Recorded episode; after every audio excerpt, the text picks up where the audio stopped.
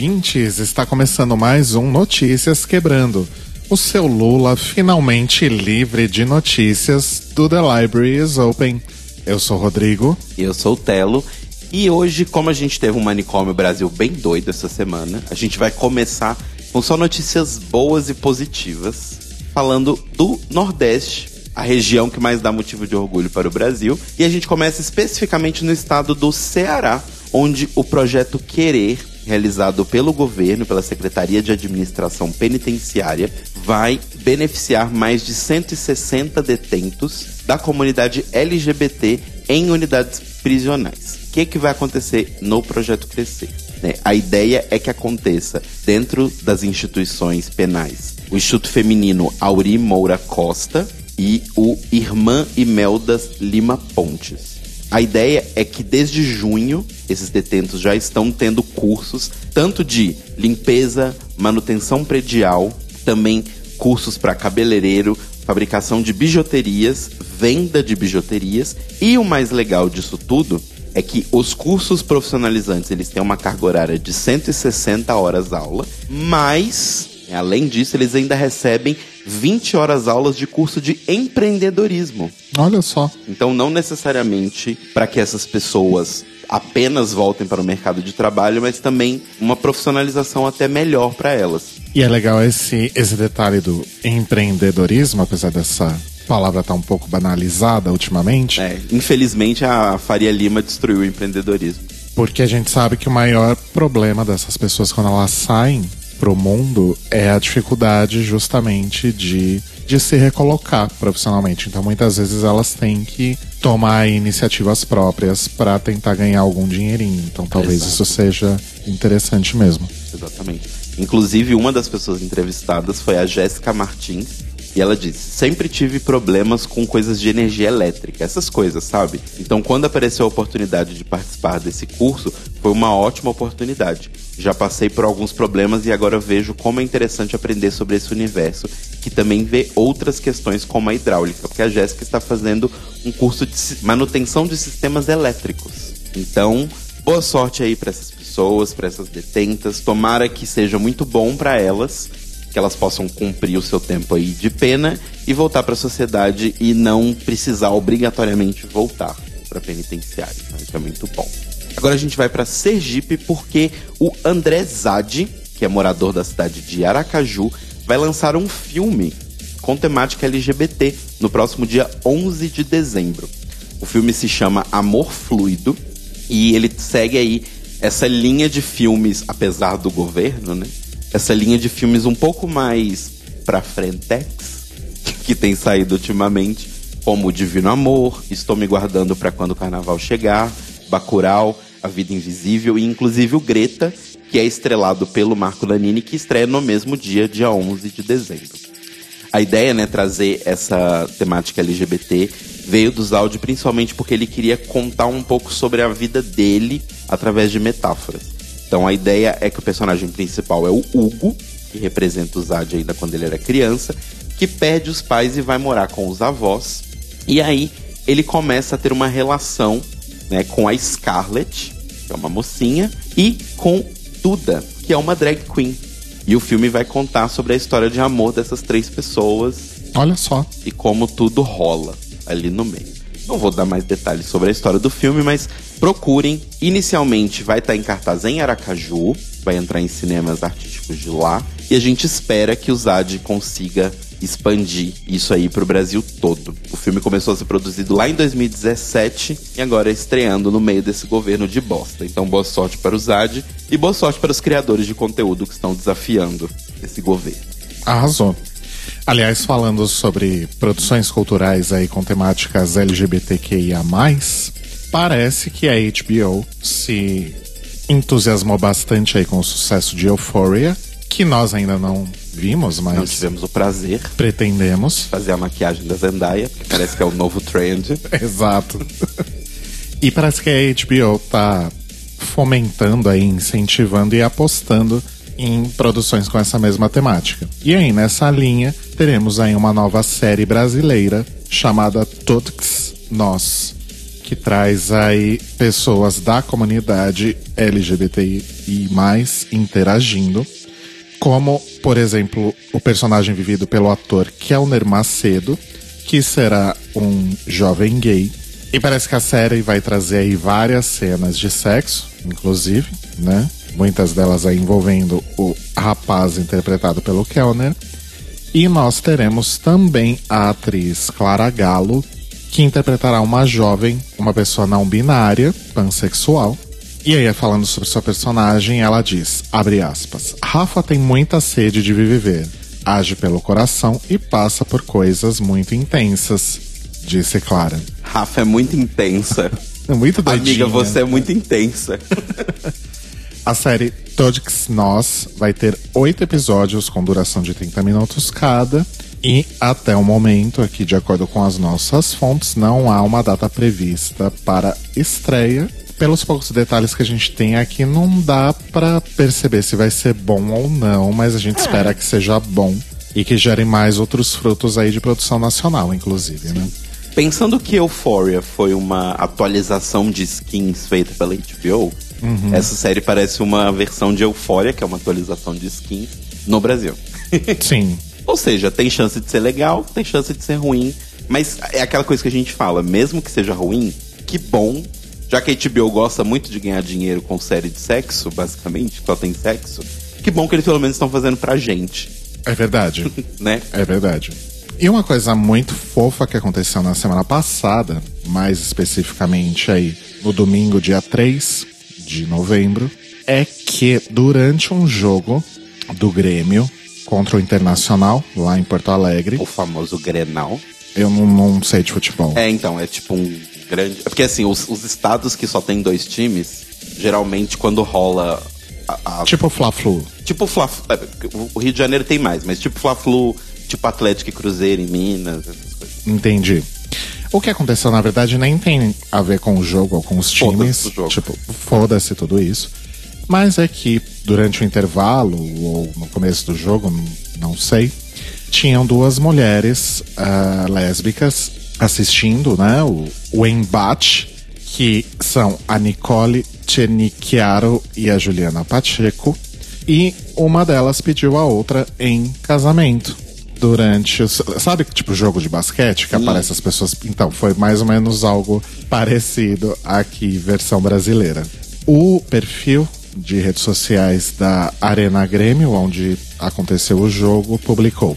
No Grenal de ontem, 3 de novembro, com a vitória do tricolor, a Arena teve um momento que emocionou a todos. A Casa do Imortal vivenciou o primeiro pedido de casamento homoafetivo da sua história e dos clássicos grenais. Desejamos muitas felicidades às gremistas Nicole e Julie.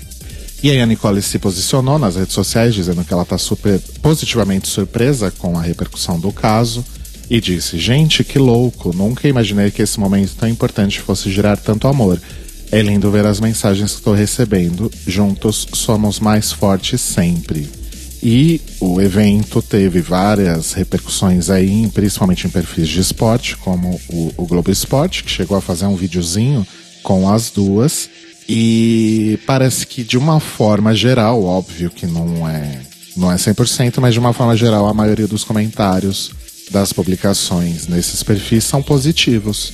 Então, é sempre aquele fio de esperança que a gente gosta de se agarrar a, não é Exato. verdade? Ainda mais a torcida do Grêmio, que a gente sabe que não tem um histórico muito legal com relação à diversidade como um todo, porque foi lá que aconteceu aquele péssimo grito da garota chamando o jogador de macaco, uhum. foi filmado e tudo mais.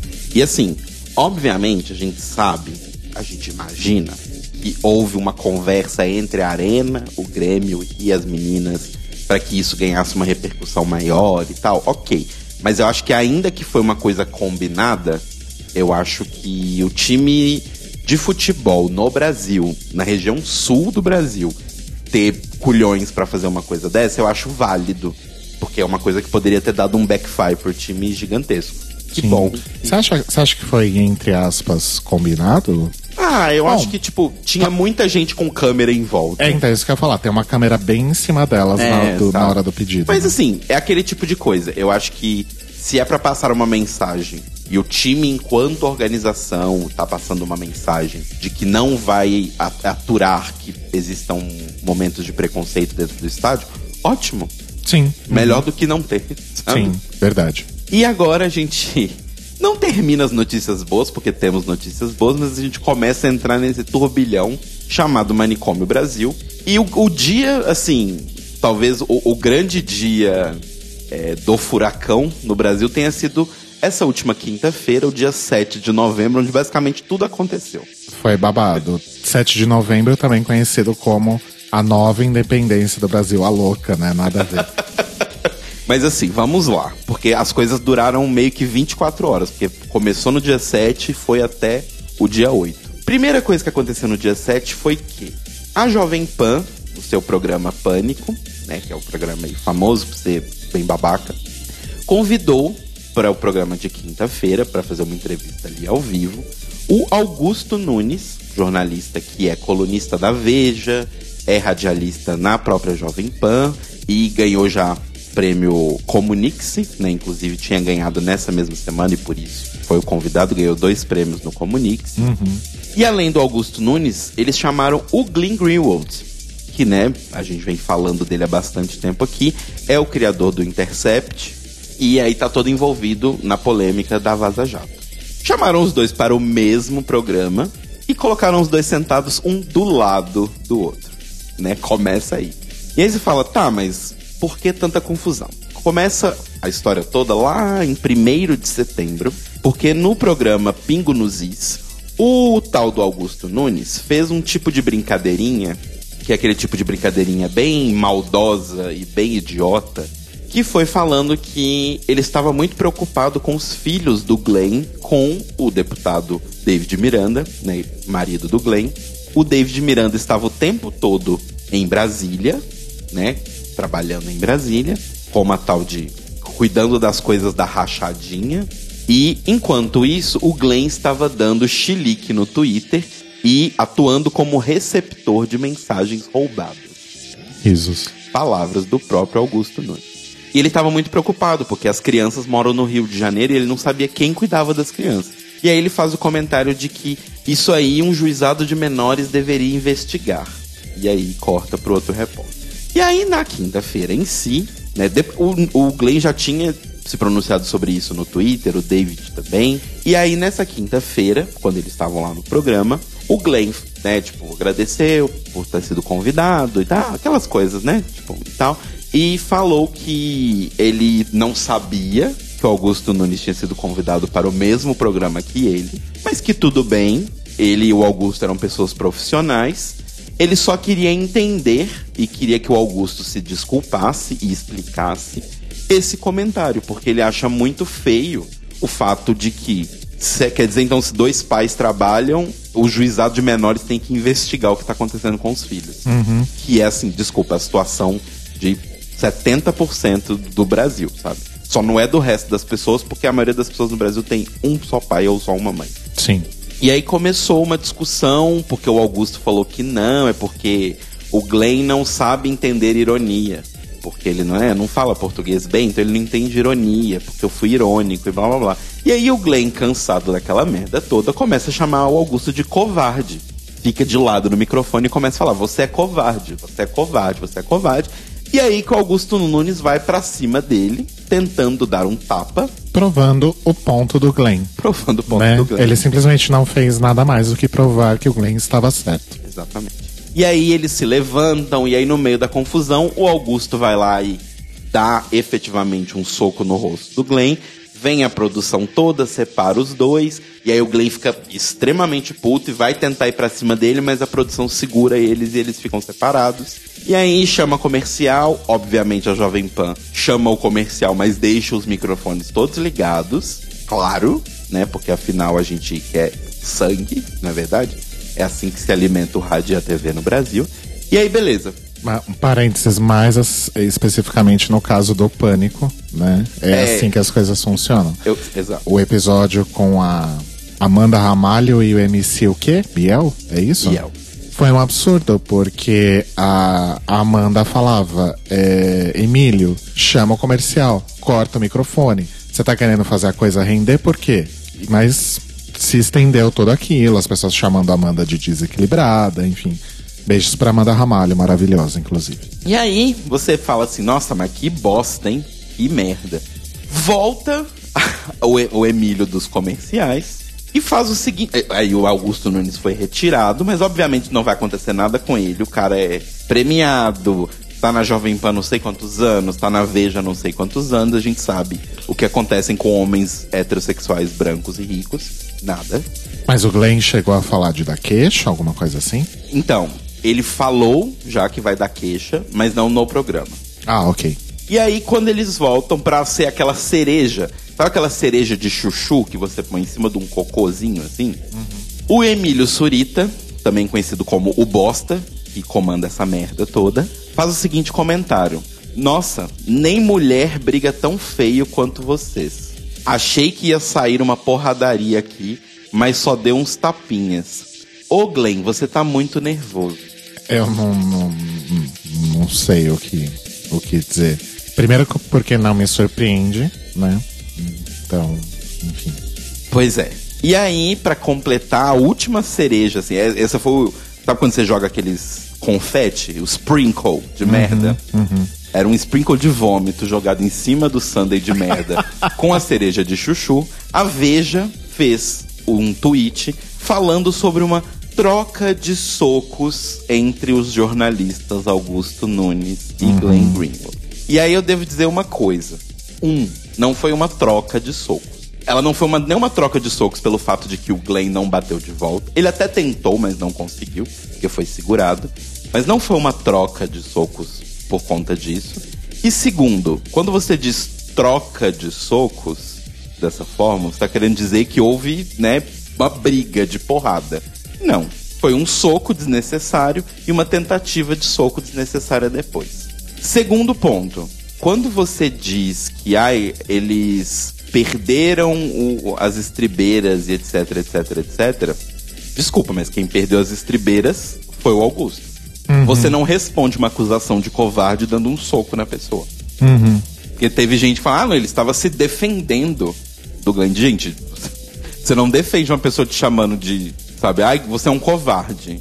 Com um soco na cara. Não, na verdade, o soco não seria a resposta pra nada, na verdade. Depende. Se a pessoa te chamar, por exemplo, se você for uma pessoa negra, a pessoa te chamar de macaco, eu acho que você tá autorizado a dar um soco na cara dela.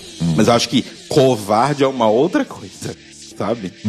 Mas enfim, né? O homem hétero e sua masculinidade, tão frágil quanto um cristal. Mas a história toda é essa, a gente ainda não tem desdobramentos de se o Glenn efetivamente entrou contra o Augusto, a gente não tem nenhum pronunciamento oficial das duas empregadoras do Augusto, nem da Veja e nem da Jovem Pan, mas a gente chuta aqui que não vai acontecer porra nenhuma. Essa é a nossa aposta do The Libraries Open. E aí, continuando os acontecimentos do fatídico dia 7, estava rolando, né, durante o dia todo, ele se estendeu durante todo o dia. 7, a continuação do julgamento do STF sobre a questão de condenação na segunda instância. E aí o julgamento terminou ali por volta das 9 horas da noite. E por seis votos a cinco, o STF foi lá e derrubou a prisão em condenação por segunda instância. A gente já falou disso várias vezes aqui em vários programas, mas basicamente o que isso diz é que se você, né, se, se o seu crime, que- o que você pode fazer, você pode apelar até a terceira instância, até a última instância que seja, você pode fazer isso antes de ser condenado. E eles decidiram por isso, pela razão de que, se você prende a pessoa antes de que se esgotem os seus recursos, você está quebrando uma coisa básica da nossa Constituição, que é a presunção da inocência. Então você não pode dizer que a pessoa já vai presa pelo fato de que, teoricamente, pela nossa legislação, até a pessoa ser condenada, ela é inocente, né? E isso já estava sendo falado há bastante tempo, em razão do ex-presidente Lula estar preso por um julgamento que aconteceu em segunda instância.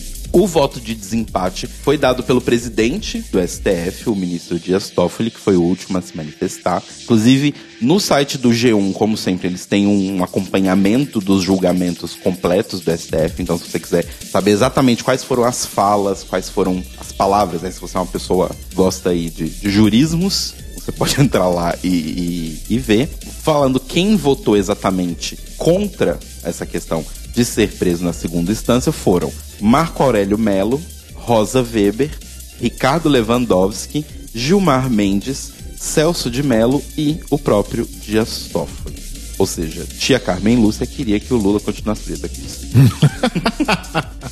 Mas enfim, aí depois disso tudo, no dia seguinte, porque isso foi assim, a noite foi uma noite muito agitada, todo mundo indo para Curitiba, o movimento Lula Livre já estava lá na frente do, do lugar onde o Lula estava preso. E aí acontece que o juiz Danilo Pereira Júnior, da 12ª Vara Criminal Federal de Curitiba, aceitou, por volta das 4h20 da tarde do dia 8, no dia seguinte... Risos. Hã? Risos. É, sim. o pedido da defesa do ex-presidente do habeas corpus e autorizou o ex-presidente Lula... Presidente, vai. Não, pode falar presidente, tá, tá certíssimo.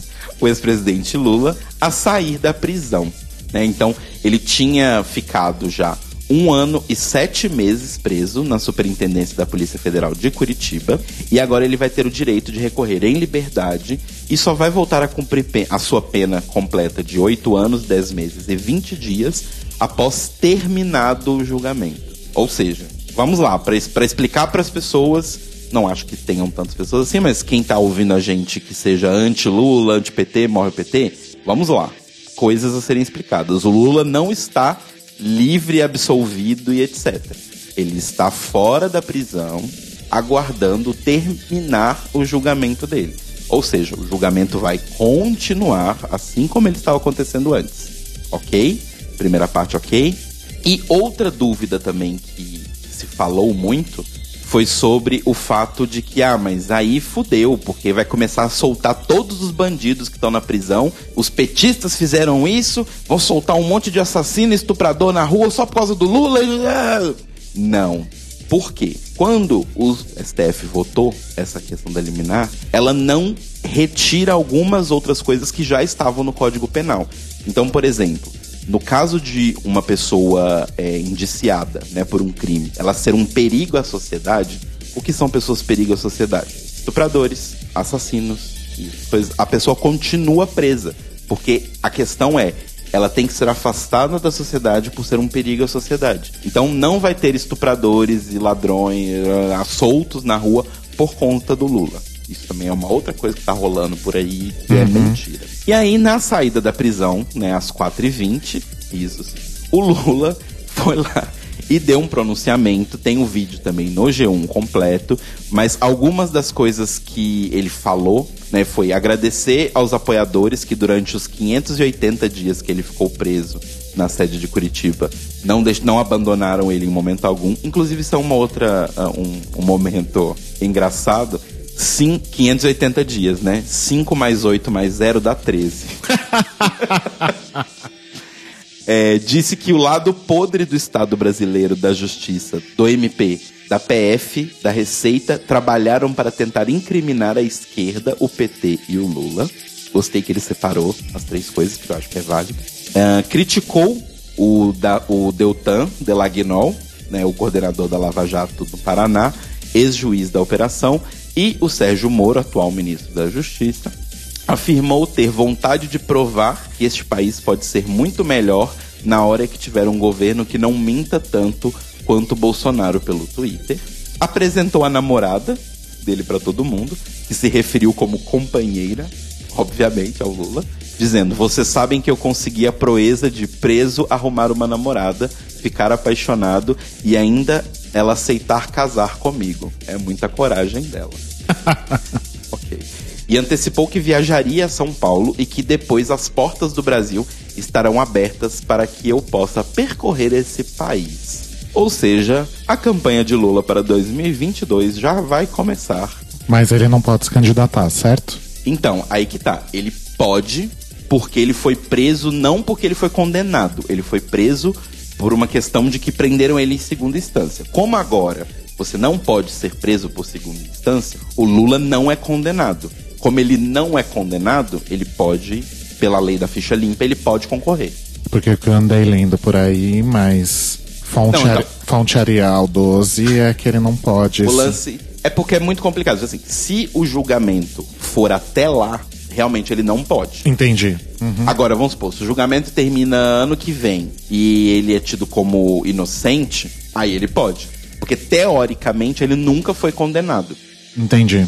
Ok. Enfim, gente, vai dar muita pano pra manga ainda, isso tudo. Vai acompanhar aí como vai ser essa questão do Lula, como vai ser a questão do Bolsonaro. E só falando da merda, Bolsonaro não falou nada sobre. Sim. Tá caladinho e pianinho. Caladíssimo. Eu adorei aquele meme que é o, o Bolsonaro sendo entrevistado e aparece: Bolsonaro, você viu que o Lula tá vindo? Aí congelam a cara dele assustada, assim. Aí ele vira pro lado e congela, tipo Avenida Brasil. Maravilhoso. Pois é, gente, a gente vive pelos memes, né? Mas é isso, gente. Esse foi o Manicômio Brasil desse dia muito louco, que englobou aí dia 7, dia 8 de novembro. E as comemorações continuam, né? O sextou aí parece que foi pesado. Várias pessoas no Twitter alegando muita ressaca. Então é isso. Seja- esteja você feliz, esteja você triste, é um fato. O Lula está Sim. Vamos então agora para o Drag Race, o seu boletim semanal de notícias sobre RuPaul's Drag Race e correlatos. Essa semana nós tivemos aí a confirmação oficial, né? A gente não tinha falado sobre isso ainda porque não, não havia nada definitivo, mas de fato a passagem pela Work the World Tour com estrelas aí de RuPaul's Drag Race pelo Brasil foi cancelada. Os shows aconteceriam nos dias 21 e 22 de novembro em São Paulo, em Porto Alegre, e o comunicado oficial diz que o cancelamento aconteceu por circunstâncias imprevistas. Então, quem comprou aí, fica de olho na, na política de reembolso e nos procedimentos de reembolso, que é sempre um, um rolê essas coisas, né? E o mais tenso é que, tipo, semana passada isso já tinha acontecido, mas a gente não tinha confirmação ainda. Mas uma pessoa que tinha comprado o ingresso e que estava preocupado com o fato do ingresso ter sumido do, do site da Voz, né? Mandou um e-mail pra produtora americana, não pra brasileira, perguntando: e aí, gata? Tipo, tá tudo certo? Vai acontecer? E a pessoa respondeu: Olá, este evento foi cancelado! Com exclamações. E só. Ou seja, a produtora brasileira demorou para avisar para as pessoas que o evento tinha sido cancelado. Ela escondeu esse fato por pelo menos uma semana. Sim.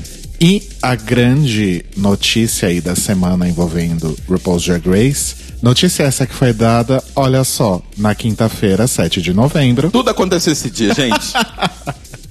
é que a nossa já queridíssima e idolatrada RuPaul's Drag Race UK e o quê? foi aí renovada, confirmada em uma segunda temporada de RuPaul e suas drag britânica. Inicialmente a, a renovação foi divulgada aí nos perfis de redes sociais de RuPaul's Drag Race UK, com um videozinho e tudo mais. E na exibição do programa, antes do início do episódio, apareceu lá o mesmo videozinho da RuPaul dizendo o seguinte: chamando todas as rainhas. O casting para a segunda temporada de RuPaul's Drag Race UK está aberto officially. Se você acha que você tem o carisma, uniqueness, nerve and talent para me fazer babar, eu quero ouvir de você. E aí aparece lá o- os inscritos, que eu nunca sei como VT. fala, falando que o deadline para inscrição é dia 15 de novembro. Não é VTCG. É, eu não sei se é. Enfim, foda-se. Apareceu foda-se. escrito na tela, que Caio Braga não tá aqui pra me ajudar agora nesse momento, mas apareceu escrito na tela que é no dia até o dia 15. Então as queens têm uma semana para preparar lindos vídeos e mandar para, acho que é a World of Wonder, né, que recebe inicialmente esses vídeos. Fazendo então aqui uma previsão, é, considerando que o casting já fecha agora, no meio do ano, geralmente, a RuPaul está dedicada a gravar a sua temporada regular americana e eventualmente All Stars, se é que vai ter All Stars 6, parece que não. Então Drag Race UK deve começar a ser gravada ainda no início de 2020 para ser lançada no final de 2020, mas assim, mera especulação. Foi mais ou menos o que aconteceu esse ano, Sim. né? E é- eu falei errado as duas vezes. É GC. GC, isso. CG é os os dragão da Daenerys Isso. voando. Ah, a gente mencionou no começo do programa, né, sobre a HBO investindo em produções com temáticas LGBTI+. Pois bem, teremos aí uma nova série da HBO envolvendo lendas aí de Drag Race, que é uma nova série chamada We're Here. Ah, não é uma série Ficcional. ficcional, digamos assim, né? É, É uma, documental. É uma unscripted series. Unscripted entre É. muitos, muitos parênteses. Enfim, que traz no elenco Bob the Drag Queen, Shangela e Erika O'Hara. Então, é, é, pois é. Elas três estarão então recrutando ah, pessoas que vivem em pequenas cidades aí nos Estados Unidos para participar de um show, um show de drag uma única vez, assim, tipo fazer o seu a sua performance num show de drag. O trio vai inspirar e ensinar aí as suas filhas para sair das suas zonas de conforto para se divertir em uma noite com full drag. É uma coisa meio pato, as pessoas estão comparando muito com To Wong Fu, é, para Wong Fu, Obrigado por Tudo, Julie Newmar, que é um filme aí já do, do imaginário LGBT, né? Maravilhoso, inclusive. E a vice-presidente executiva da HBO, a Nina Rosenstein, disse que drag é sobre confiança e expressão. Nós estamos muito animados de mostrar o poder transformador dessa forma de arte com a nossa audiência. E We're Here tá, tá quase aí, tá batendo a porta, porque estreia agora, ainda durante a primavera americana, nosso outono, na HBO. Por falar em coisas que estão para estrear, né, a gente tá sabendo aí que vai rolar esse, esse novo reboot de Charlie's Angels. Pois bem, Nossa, tão carimbando na nossa cabeça que vai acontecer, né? é, não tem, não tem como fugir, né? E essa semana foi divulgada aí uma parceria paga, inclusive tá descrita exatamente dessa forma no Instagram, parceria paga com Charlie's Angels, entre o filme e RuPaul's Drag Race, ah, que é um sketchzinho de uns três minutos mais ou menos, que mostra a Elizabeth Banks, que é a nova Bosley, ela descobre que tem um ladrão de perucas à solta e chama a RuPaul, ou Boss Slay, para ajudar a resolver o caso. E aí a RuPaul recruta suas próprias Angels, que são Alaska, Nina West e Peppermint, para ajudar aí a resolver esse caso do ladrão de perucas. E elas montam lá uma armadilha e descobrem que o ladrão de perucas é a Katia. E aí a Katia fala: Eu vou roubar essas perucas assim como roubaram a coroa de mim. É a melhor parte do, do sketch. E aí elas de- é, derrotam a Katia, a Alaska usa o Tongue Pop, a Peppermint faz um vocalize e a, e a Nina West faz uma dancinha. Derrotam a Katia.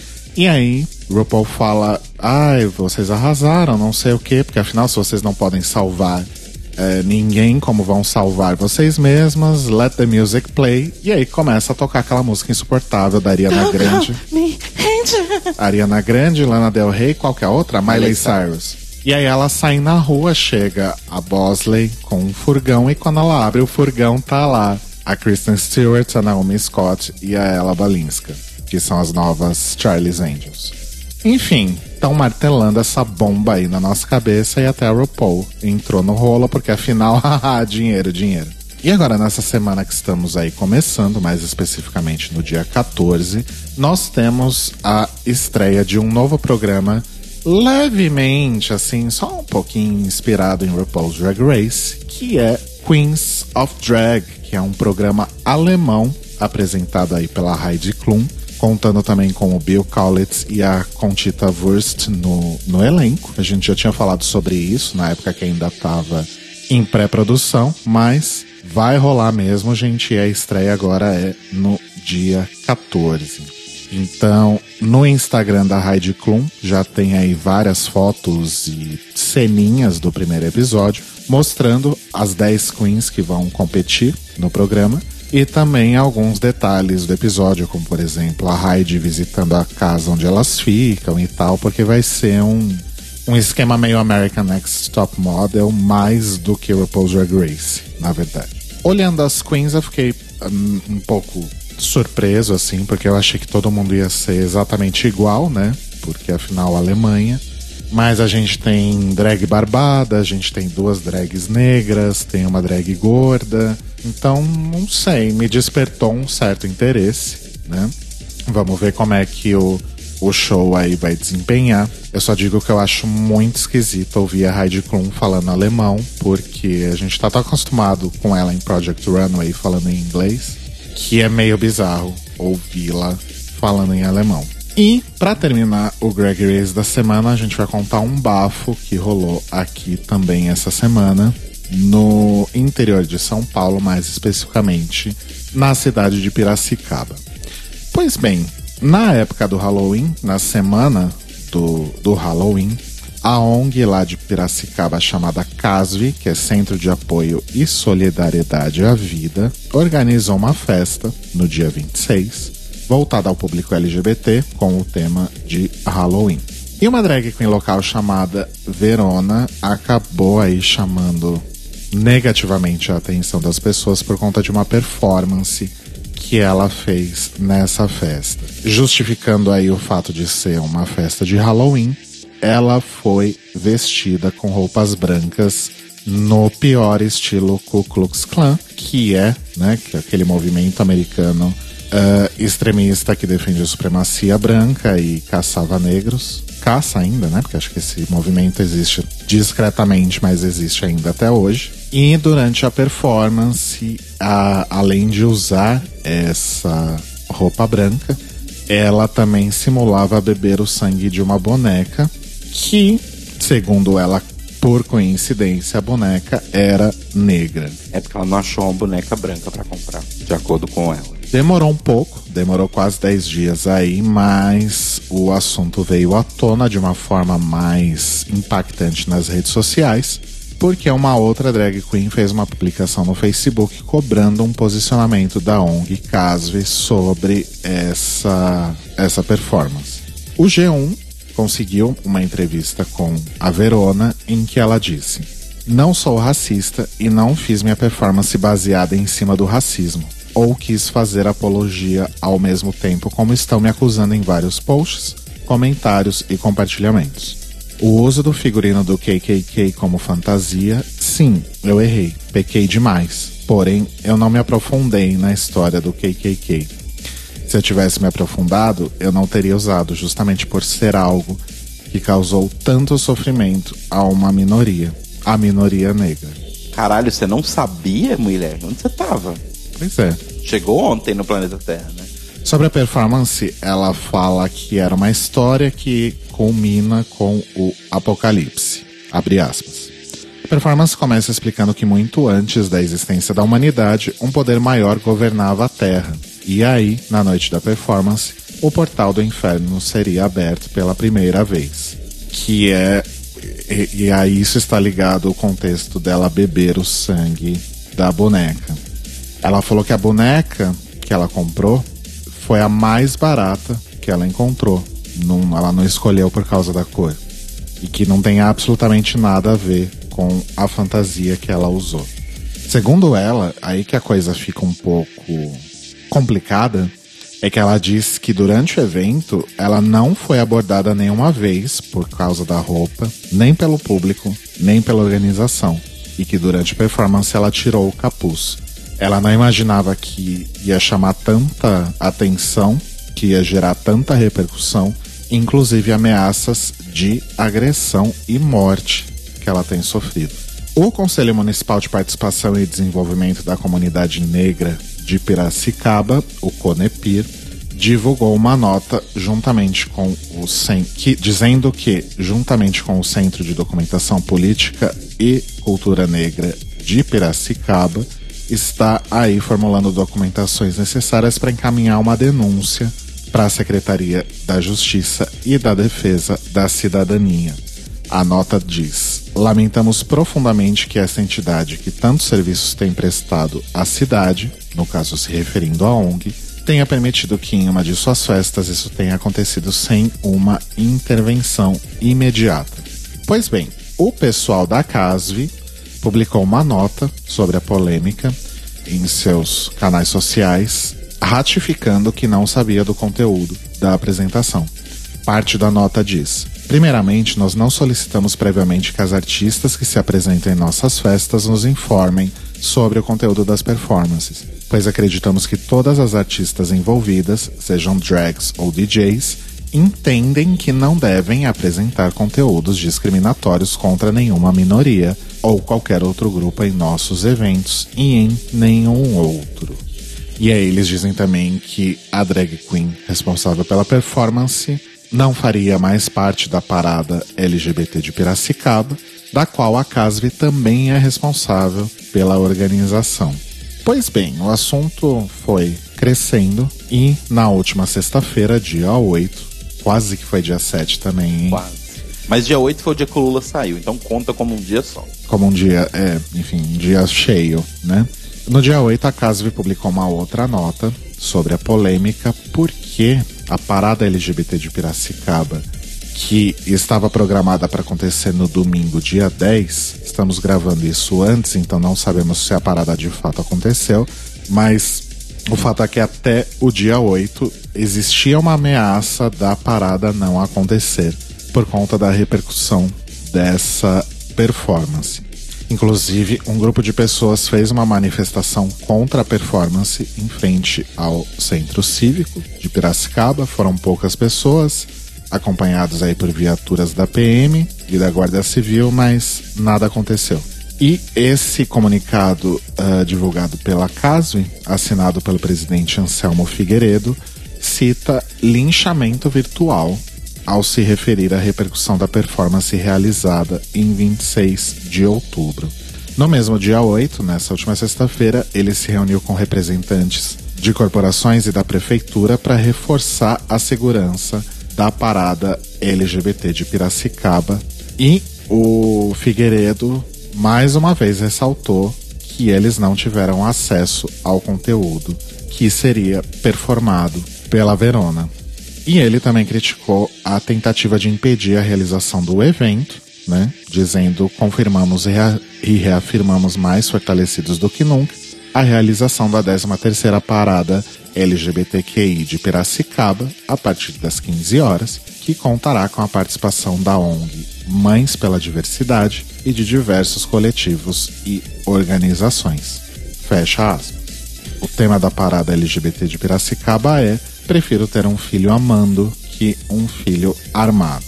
Mais uma vez, a gente não sabe se a parada de fato aconteceu, mas pelo que a gente tem aqui até o momento de notícias, estava confirmada sim a realização da parada nesse domingo, dia 10. A gente pode fazer um update depois, mas não sem consequências, né? A parada ia contar com um show da cantora Urias, que cancelou a sua participação. Em nota, ela disse que não compactua com esse tipo de ideia, nem mesmo como brincadeira ou fantasia. E com esse bafo a gente encerra aí o Greg Reis dessa semana. E o Notícias Quebrando dessa semana contou com notícias do site oficial do governo do Ceará, da Carta Capital, do Observatório G, do El País Brasil, do G1, do Instagram de RuPaul's Drag Race UK, do New Now Next, do Instagram de RuPaul's Drag Race US, do Instagram de Heidi Klum, a própria cantora, e também do Jornal de Piracicaba. E a minha indicação da semana é uma coisa um pouquinho diferente do habitual, que é um canal de YouTube chamado Data is Beautiful. Eu achei que só eu conhecia, mas eu vi polulando coisas no Twitter aí essa semana. Parece que, que tá popularizando. O Data is Beautiful é o seguinte: é um canal de YouTube que mostra uh, gráfico. É, o vídeo é simplesmente um gráfico de, de barras horizontais que vai se movendo de acordo com o tempo. Então fica um contador de tempo embaixo e o gráfico faz, vai se movendo, vão entrando coisas novas, vão saindo coisas que, que vão perdendo a relevância e tal. E o eixo X do, do gráfico, que é o eixo horizontal, tá, gente? Vocês não, não se ligam nessas paradas, é, é o horizontal. ele vai contabilizando valores. Então, por exemplo, a gente tem um vídeo que é Star Wars versus Marvel versus DC, maiores bilheterias, de 1977 a 2019. Então, as barras são os filmes, né? Cada barra é um, um filme. O eixo X é a quantidade, o valor de bilheteria alcançado. E aí, conforme vai rodando de 1977 a 2019, vai mudando ali os filmes e, obviamente, o, o valor de bilheteria vai crescendo, porque em 2019 os filmes arrecadam muito mais do que em 1977, não é verdade? Exato. E tem isso, né? Tem esse exemplo que eu dei, tem os, os artistas que mais venderam discos entre 1969 e 2019 os estilos de música mais populares entre 1910 e 2019, os, os jogos mais streamados, digamos assim, entre 2015 Sim, e o verbo usado é esse mesmo, streamado. Nossa Senhora.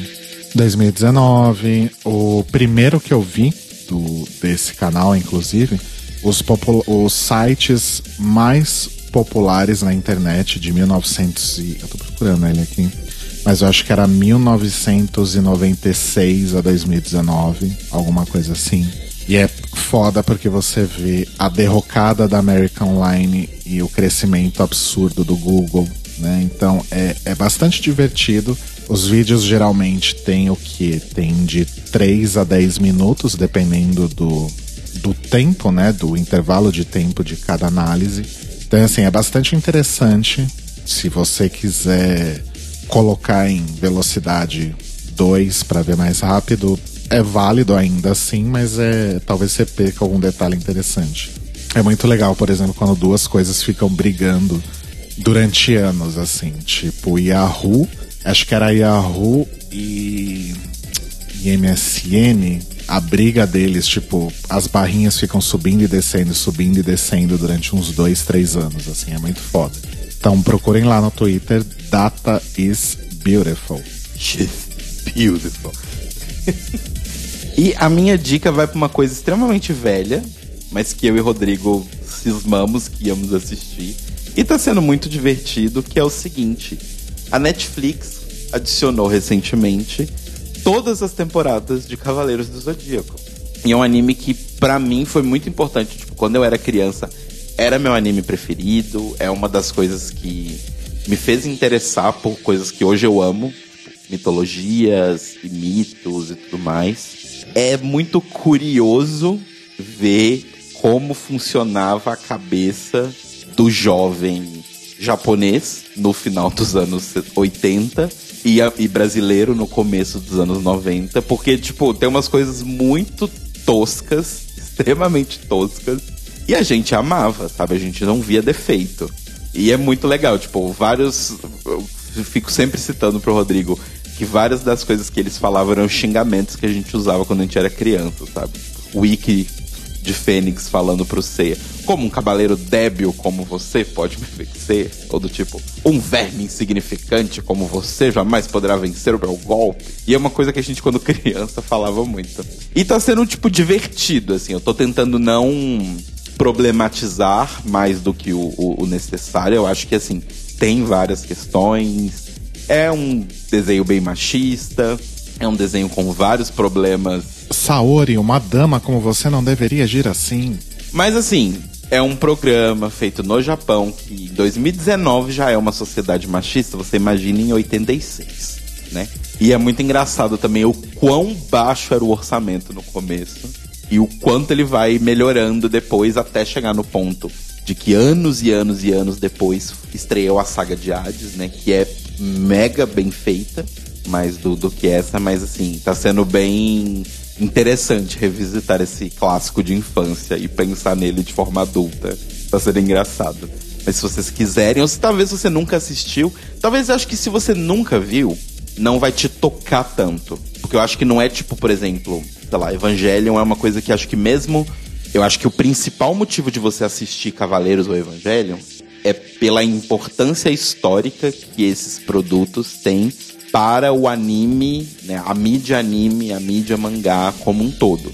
Mas uma coisa é eu te falar, assista Evangelho só pela importância que ele tem. E ele tem 26 episódios. Outra coisa é eu te falar pra você assistir Cavaleiros e tem sei lá quantos trilhões de episódios. Então, assim, obviamente as pessoas não têm tanto tempo, assim. A gente tá vendo como série de fazer a unha e de comer. Então, Eu acho legal os, os diálogos que são super autorreferentes e explicativos, como se as crianças que estivessem assistindo fossem imbecis. tipo, eu vou te derrotar agora com o meu golpe cólera do dragão. O quê? O que você disse? Você vai usar o cólera do dragão? Mas como assim? O cólera do dragão é um golpe que é assim, assim, assim. O quê? O cólera do dragão é um golpe assim, assim, assim. Me lembra muito as coisas de Keeping Up with the Kardashians. eu tô indo pra aí agora. Eu falei pra ela que eu tô indo pra lá agora. Mas enfim, assim, tá sendo divertido, eu acho que é válido. E eu acho legal que a Netflix tá tirando do limbo esses animes, assim, que são importantes pra mídia. Acho que sem eles a gente não teria animes que são muito mais inteligentes, muito mais profundos, muito menos preconceituosos e machistas e etaristas e racistas que a gente tem hoje. Porque eu acho que eles estabeleceram bases pra mídia que hoje são usadas de forma bem, bem interessante. Então é isso. E o Notícias Quebrando está disponível logo pela manhã da segunda-feira no feed, para você ouvir no seu agregador de podcasts preferido, incluindo aí também Spotify, iTunes, Google Podcasts, etc. Ou você pode ouvir a transmissão pela Rádio Sens, em senscast.org, às 8 da manhã. E se você quiser comemorar com a gente, ou que o Lula tá livre, ou que você não liga tanto pro Lula, mas que os bolsominions estão com o dedo rasgando o cu, você pode mandar um e-mail para contato@thelibrariesopen.com.br ou entrar no nosso lindo site thelibrariesopen.com.br e deixar um comentário no post deste episódio. Lembrando que vocês devem seguir a gente lá nas redes sociais, no Twitter e no Instagram, Tlio Podcast, T-L-I-O Podcast. No Facebook tem tanto a nossa página quanto o nosso grupo. A gente não fala tanto aqui porque o Facebook deu uma, uma morrida, mas entrem lá no grupo da biblioteca no Facebook. É só pedir que a gente aceita vocês. E lembrando sempre que nós somos um site movido a financiamento. Então, se você puder nos ajudar, a gente agradece muito. Entre lá em apoia.se barra The Libraries Open. E nós nos ouvimos e nos falamos daqui a pouquinho, às nove da noite, ao vivo na Rádio Sens, em senscast.org, com mais um episódio do The Library is Open, que agora deixa de ser split. E vamos continuar falando aí da primeira temporada de RuPaul's Drag Race UK, que inclusive se aproxima de seu derradeiro final. Derradeiro final é bem pleonástico, mas enfim. Beijos, Mores, até daqui a pouco. Beijos!